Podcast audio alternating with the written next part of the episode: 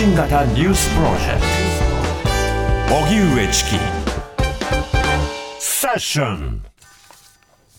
プール熱。過去10年間で最多を更新。子供がかかりやすく高熱や結膜炎などの症状が出る咽頭結膜熱。いわゆるプール熱の患者が2週間連続で増加し過去10年間で最も多くなったことが分かりました。プール熱はアデノウイルスによる感染症でプールでの接触やタオルの共用で感染することもあります。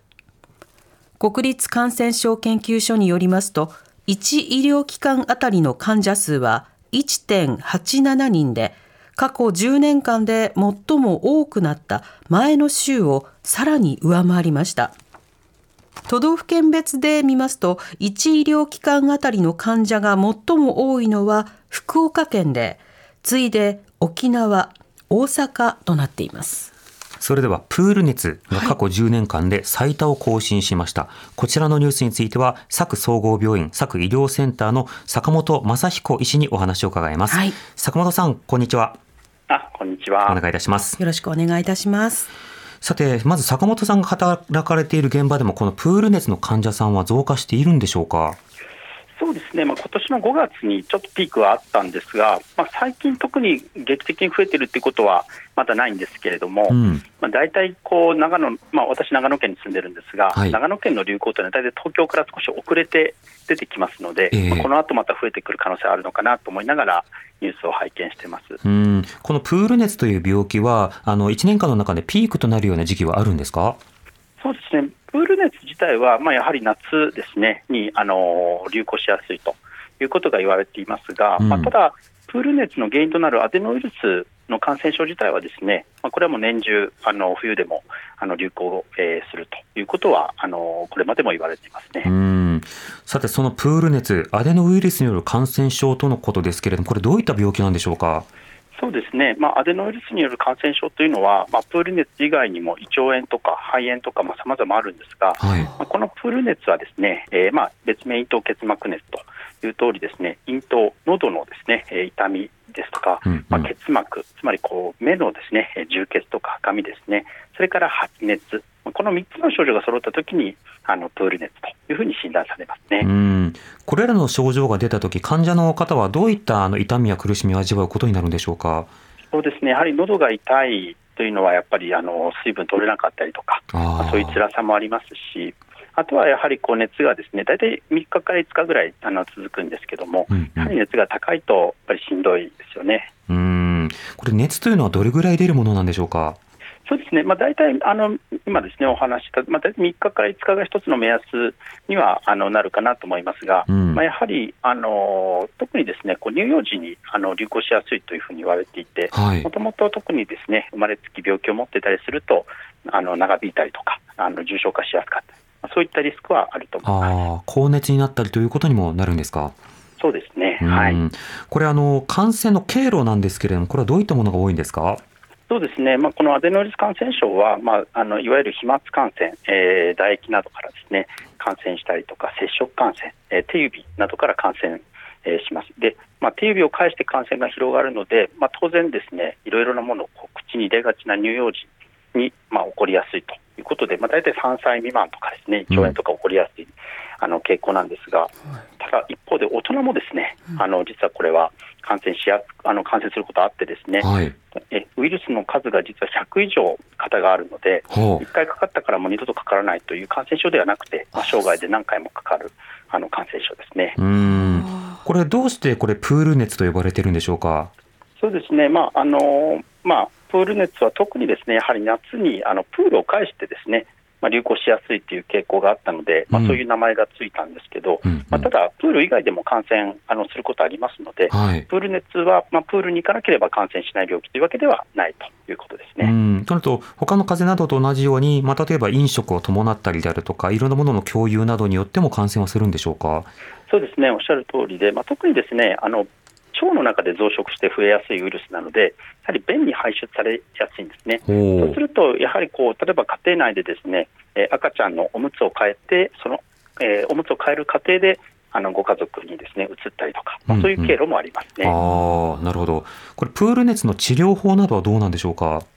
そうですね、まあ、ウイルスの感染症ですので、まあ、残念ながら、まあ、あの特効薬はなくて、ですね、うん、あくまでも対症療法が中心です。例えば、うんうんえー、下痢が多ければ、まあ、消化のいいものを食べたりですね、えーまあ、熱が高ければ解熱剤を使って、まあ、しっかり休むと。えーまあ、症状に応じて、えー、見ていくということになりますねうんまあ、一般的なその風邪の対策、まあ、抗生物質などが効かないようなタイプの風邪の対策として、まあ、しっかりと休む、しっかりと栄養を取るということになるんでしょうか？おっ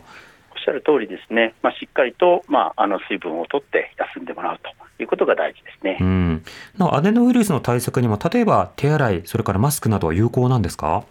そうですね、えあの手洗いとマスクがやはりあのすごく大切で、でコロナ対策とちょっと違うところは、ですね、うん、このアデノウイルスはあのアルコールに抵抗性のウイルあの強いウイルスなんですね。ですので、アルコール消毒すれば大丈夫というわけではあのありませんので、まあ、例えば、汚物を消毒するときとかは、いわゆる次亜塩素酸ナトリウムですね、えー、などによるまあ消毒が大事になってきます。あアルコールが効かないとなると、ノロウイルスなどとも結構近い印象もありますが、そのあたりはどうでしょうか？えおっしゃる通りで、ノロウイルスのイメージであの対策を取っていただけるといいんじゃないかなと思いますね。うんなるほど。またあの今コロナなどのねその流行などもあってですね、あのこれ自分がどんな症状なのか、自分がどんな病気なのか、より混乱したりインフルエンザなのか分かりにくいという方もいらっしゃると思いますが、このあたりの判断というのはいかがですか？いやそこはですねすごく大事なご質問なんですけど、これ難しいんですよ。というのは、インフルエンザもですね喉痛くなったり、熱が出たりしますし、あのコロナもね、喉が痛くなったりしますので、はい、まあ、どうしてもあのまあ、迷うとき、まあ、周りに流行の患者さんがたくさんいるときは、まあ、病院でですね検査してもらったりとかいうあのことが、まあ、有効なケースもあのありますので、まあ、悩ん悩んだときはですねあのかかりつけの先生にちょっと相談していただけるといいかなと思います。なるほどこれ過去10年間で最多ということですけれども、この増加ペースについてはどうご覧になりますか？そうですねあの、まあ、コロナでやはりですねあの感染対策しっかりしてきたおかげで、あのまあ、コロナ以外の感染症も実はですね多く抑えられてきたんですね、うん、で例えばプール熱に関しても2020年から21年はですね、まあ、それまでの大体こう半分くらいの流行で収まってたんですね。ということは、裏を返せば、かからずに済んでいた人の数が増えて、まあ、要するにその免疫がですね、えー、あまりついてない人の数が増えて、まあ、結果的にですね今、コロナのあの行動制が緩和されて、人の接触が再びやっぱり盛んになると、どうしても病気ってこうまたあの流行するしやすい。だけど、えー、かかりやすい人が多いので、その分ですね、流行も大きくなりやすいと、まあ、今、そういった状況を見ているのかなと思います。なるほど、じゃ平均回帰ではないけれども、この去年、一昨年とこうかからなかった分が、ちょっと今年だだっときてる感じもあるわけですか？そうですね、その分の反動が少し来てるのかなと思います。うん。またあの1医療機関あたりでも患者が多い地域がいくつかあります、この地域差などについてはいかがでしょうか？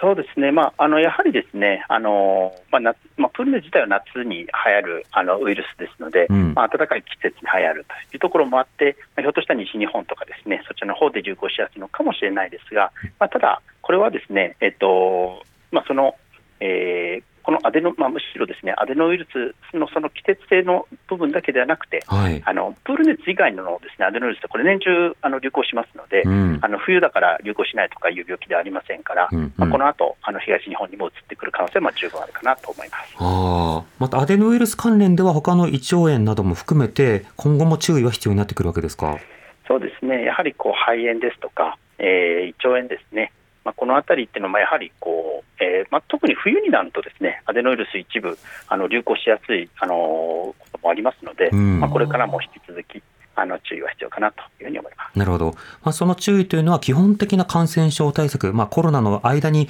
あのいろいろ学んだものを、まあ、これ基本的に徹底するということになるわけですか？そうですね、やはりこう、まあ、流行が広がってきたときはですね、まあ、あの基本に立ち返って、うん、まあ、手洗いとですねマスク、えそれから、まあ、あの接触をですね、え少しあの抑える、まあ、こういったかあの対策をですね、まあ、適宜バランスを取りながらやっていくことっていうのが、まあ、大きな流行につながらないためには大事かなというふうに思ってます。うんまた小さなお子さんのおむつを変えたりするような、まあ、そうしたような場合にあると、どうしてもリスクが高くなりそうですが、この現場などではいかがでしょうか？そうですね、やはりですね、あのこのアデノウイルス感染症、まあ、プール熱に限らずなんですけども、あの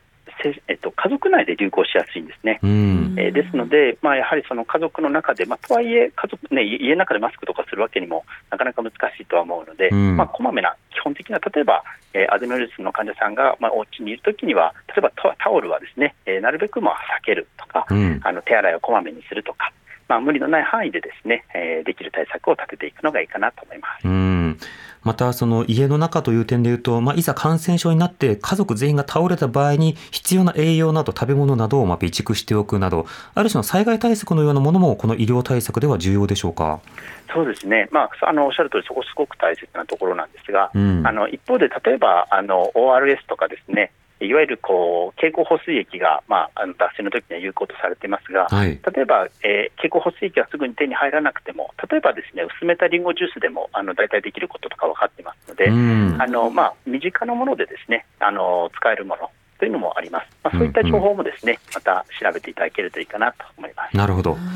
わかりました。坂本さんありがとうございましたはいありがとうございました。ありがとうございました。今日はプール熱についていろいろ伺いました、はい、佐久総合病院佐久医療センターの坂本正彦医師でした。